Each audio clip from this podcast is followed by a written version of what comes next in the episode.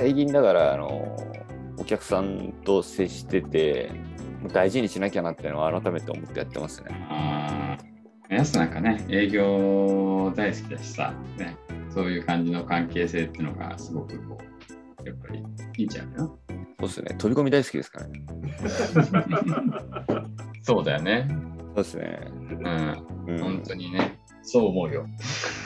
ただ、すごい悩んだのが僕のやり方の、この間もその2年目のやつと同行した時に相談が膨らんで多分決まるんですけどうん、出てきた後に藤村さんのやり方じゃ私はわできませんと。あ、そう。いやーそうだよなーって。まあ難しいよな。トークスクリプトありきでやっぱり2年目ぐらいまではやってるんでうん。そのこうなんか落とし込んでやるやり方しか学んでないのに対して僕らの時ってトークスクリプトなかったじゃないですかまあ、でだから、うん、すごくそこが今自分もこれから下の子たちがもっともっと数字を作るのもそうですけど顧客とのコミュニケーションでどうやったらより良い効果を得られるかなって言った時に自分のやり方をそのまま伝えても絶対にダメだなと思ってるのが今かぶつかってる壁ですね。まあ、でもなんか俺がヤスを見てて思うのは、けまあ、お客さんのことに興味があるわけじゃん、ヤス。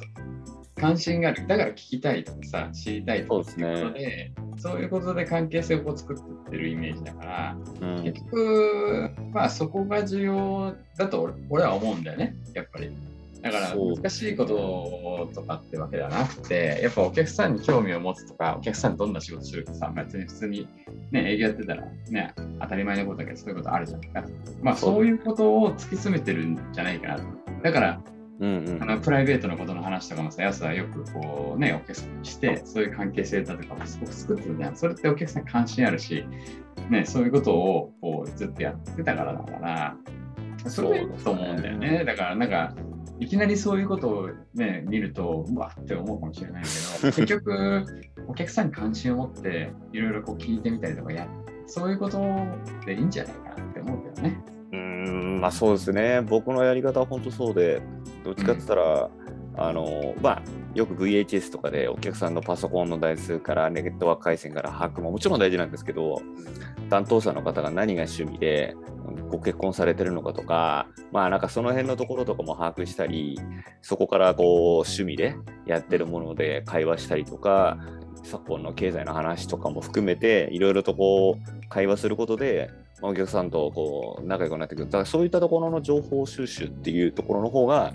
自分が意識しているところで結局ねその辺のところ知ってると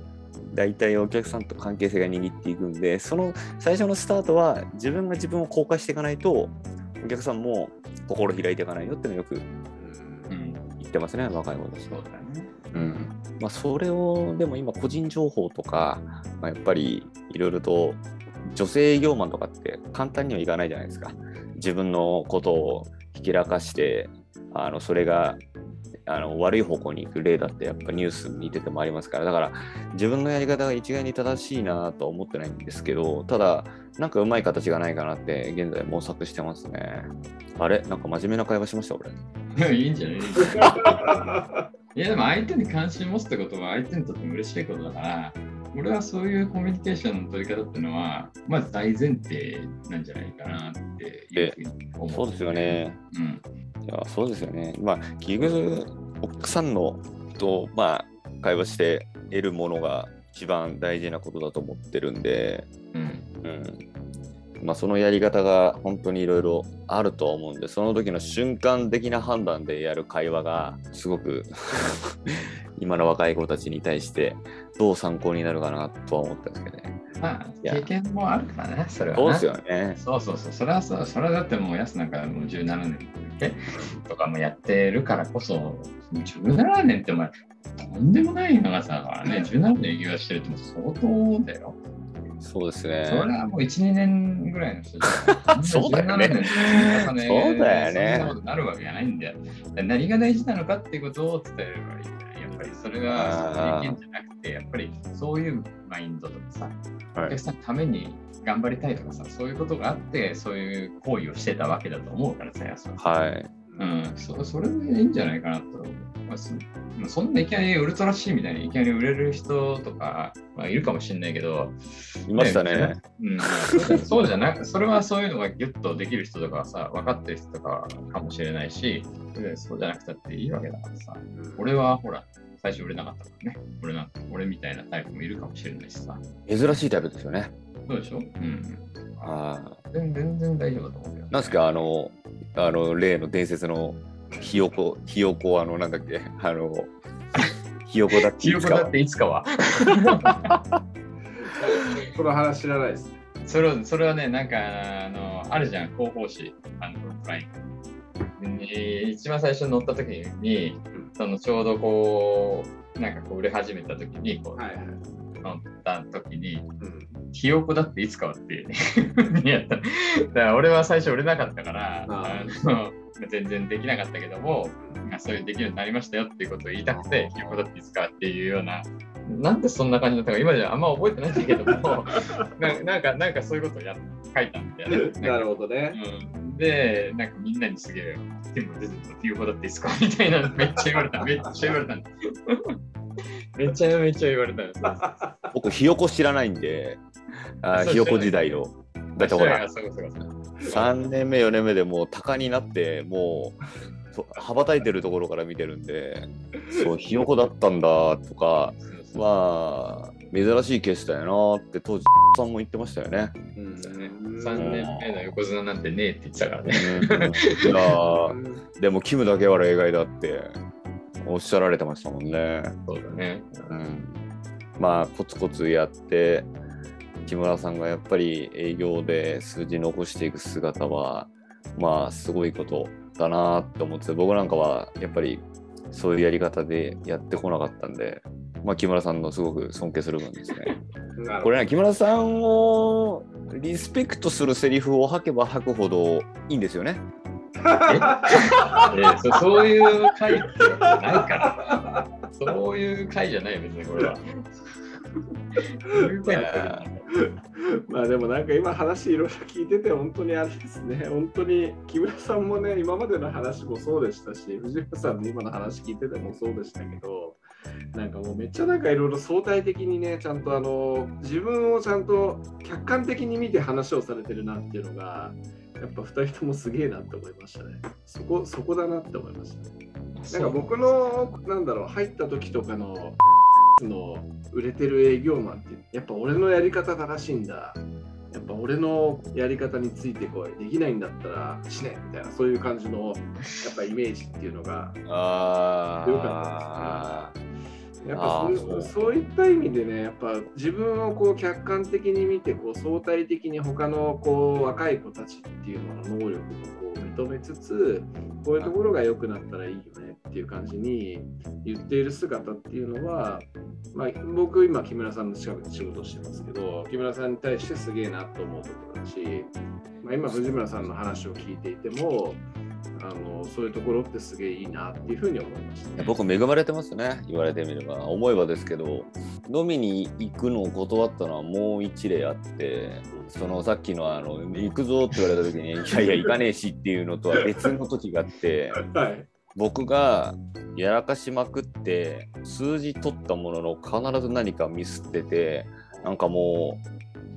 う売ってきたけどファックスボードがあの当時5なんとか N モデルとかってファックスボードがついていないであのおいおいおいそうそうそういうファックスボードがついてないまんま売ってお客さんにはガチでファックスと一緒になった方がいいですよって当時言って。あファックスボードがついてなくてお客さん先に納品するときにサービスマンから藤村これは今回ファックスなしでいいんだよねって言われたときに頭が真っ白になって終わったとその時にもう僕当時の上司まあやっぱりなんですけどやらかしまくってるからさんに報告しようと思ったらがああもうじゃもういいわお前キムに電話してっつって。で多分木村さんに連絡するツールになった時にやばいと思ってお客さんにまあ今回じゃあファックスはこれは置いといてこのまま本引きよって言ったらお客さんがあれ？ファックス一体言い方じゃないのって。そうそうですよね。やっぱそうですよね。っつって。終わった俺終わった。もうその時だいぶ首、あの首の皮1枚ぐらいやらかしてるんですよ。もうその前に、いろんなことで。さんが、だから切れて、キムに相談してって、で、その時木村さんのすげえなと思ったのは、まあ、今となってはそういう上司であるべきだと思うんですけど、お客さんに迷惑かかってんだろうとりあえずすぐもらい直して、マイナス分はととりあえず金額を変わらずに調整してってすぐ指示してくれて、怒るよりなりより、お客さんに迷惑かけないようにって、絶対当時ってめちゃくちゃ怒ることからスタートするんですよ。あでも怒るようになり、お客さんに迷惑かかんないようにやるから、やるしかないから、とりあえずやれよっつって、わかりましたっつって、そこはまあ終わるわけです。でさらに追加で僕やらかしちゃうんですよ。そのお客さんが別で。で、売っても売っても怒られるんですよ。つまり、あの、う売るんですけど、なんか悪循環で、で、当時、後にさんに、俺人生であんなに長いメール送ったのお前だけだよっていうぐらい長文のメールが僕あにこれったね。その内容はもうあの読んだらゲロ吐くぐらい厳しい内容ででその後木村さんがやっぱ優しくフォローしてくれて。でもダメージがすごすぎて飲みその時初めてその時 飲みに行くかって言って「いやすいません今日はもう帰ります」って言って。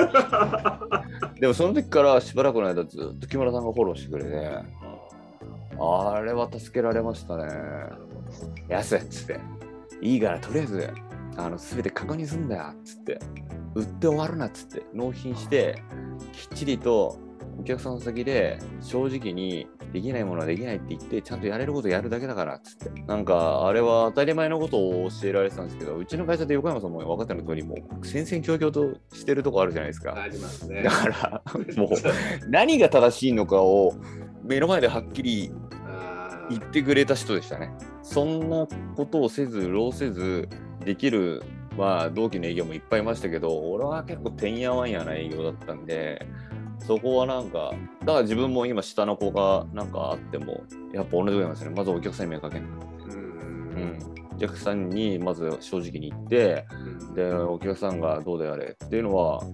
それをなんか、まず、ほ報告をビビるなと。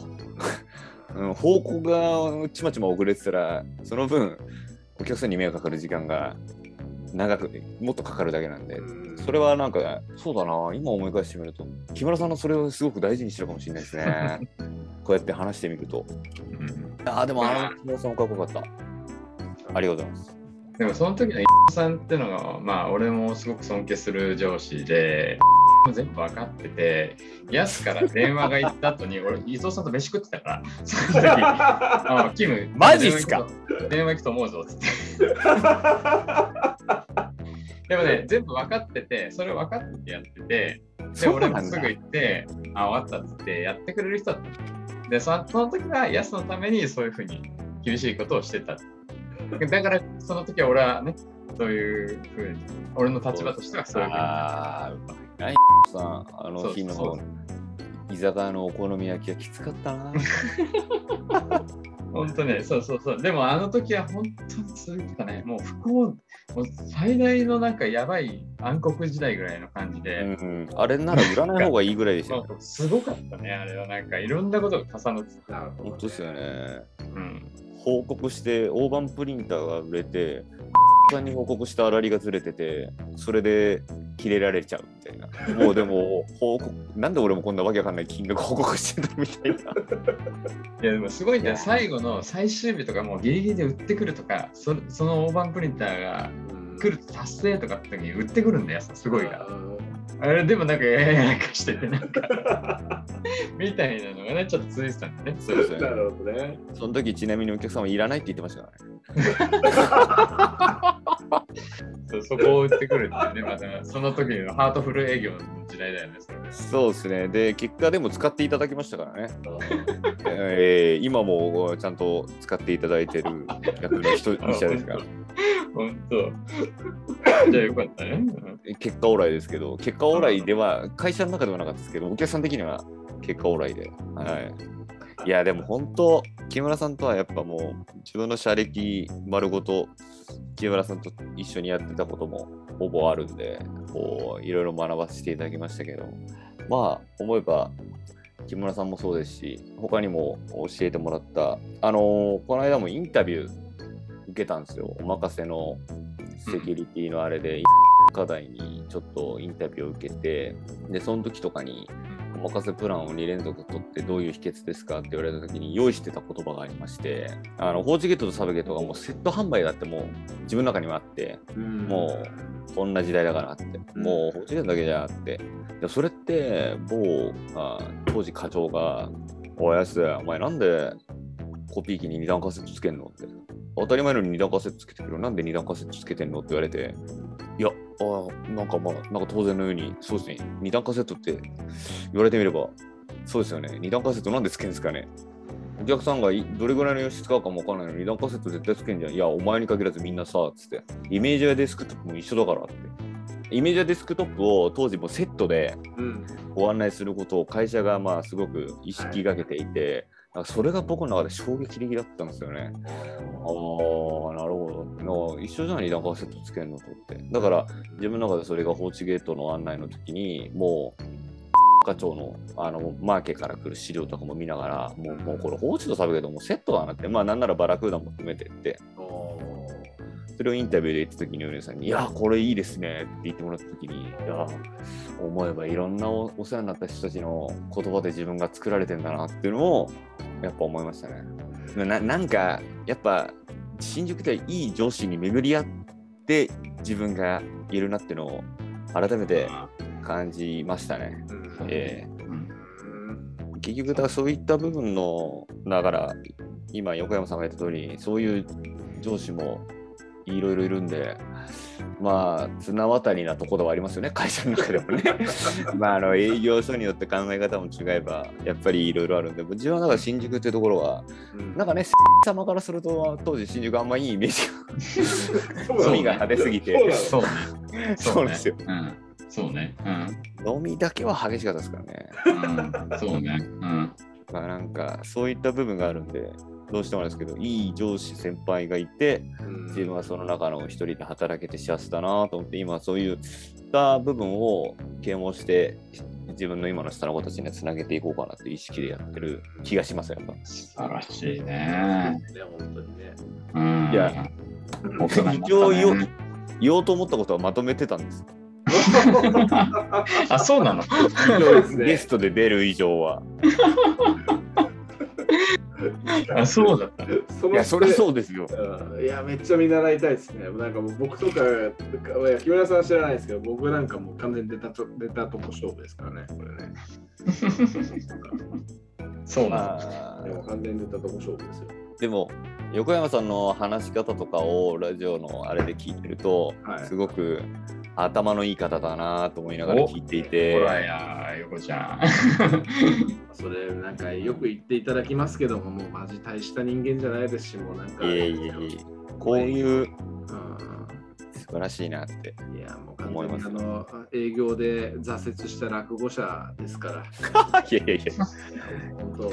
こうこんななんかぬくぬくした立場でねやらせていただいていて本当申し訳ないなと思ってる人間ですよ私は。いえいえ、あの営業を、今、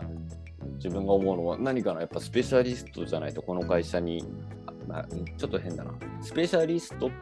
横山さんが何かのスペシャリストかどうかちょっとわからないんですけど、あのまあ、営業っていう漠然としたものだけじゃなくて、やっぱり裏でいろいろと動いていただいてる方のスペシャリストがあってのことなんで、すごく助かってはいますし、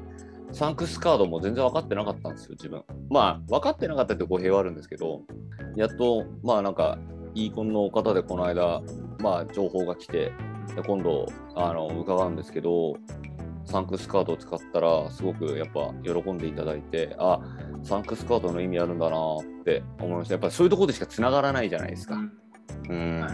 で、木村さんからもサンクスカードって知ってるって言われた時に、いや、正直ちょっと分かってないなと思ってて。うんで、部長からもサンクスカードを使いましょうって。まあ確かにもうコロナ禍でもう全然顔も合わない中、何でありがとうを言うかなっていうと、そういうサンクスカードのありがたみとかも最近ですしね、理解したの。うん。いや営業も営業でなんか俺たち苦労してんぜ的なのもちょっとやめなきゃいけないな。苦労してるのは間違いないですよ、本当に。いや、本当に誰が誰が主役なのかっていうのはね、本当うちの会社もう一回考えた方がいいよって思います。マジで。それは本当に。まあでも営業で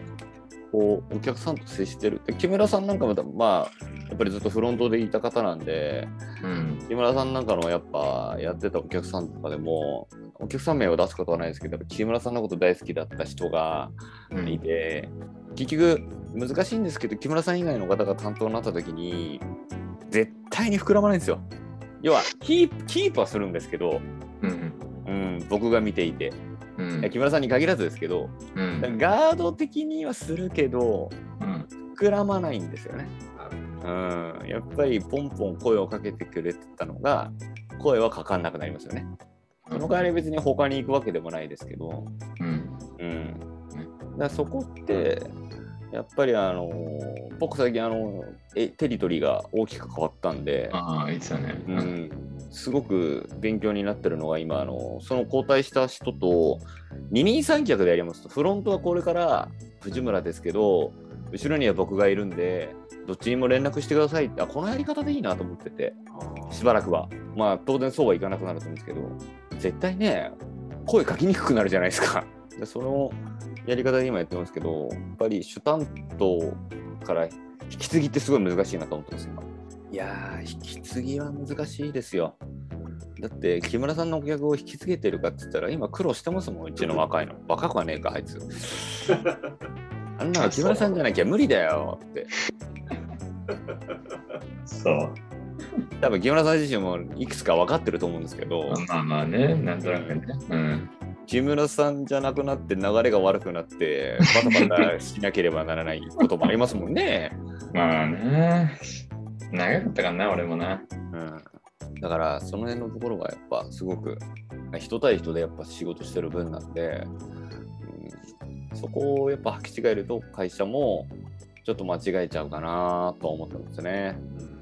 結局。お客会社としては会社の財産と思ってるんじゃないですか。お客様も当然僕らもって名前つけてやってるからこそお客さんも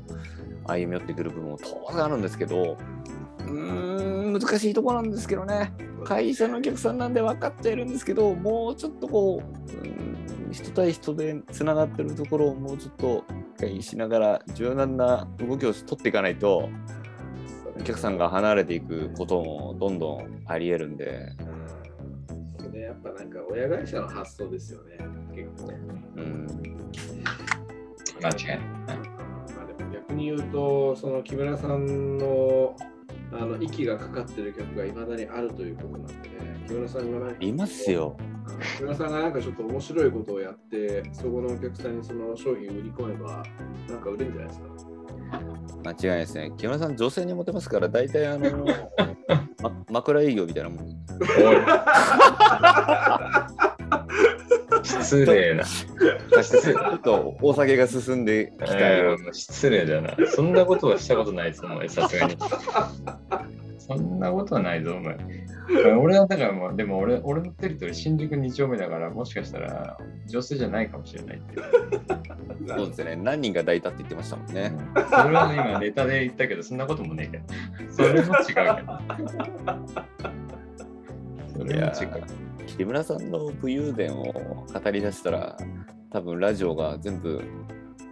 公開されなくなっちゃうんで、これはこれで言わないようにしますけど、木村さんでの,、あの武勇伝を聞きたいっていうあのリスナーの方もいらっしゃるんですよね。木村さんの同期の方なんですけど。ああんたのボスのところじゃないか。うちの今の上司なんですけどね。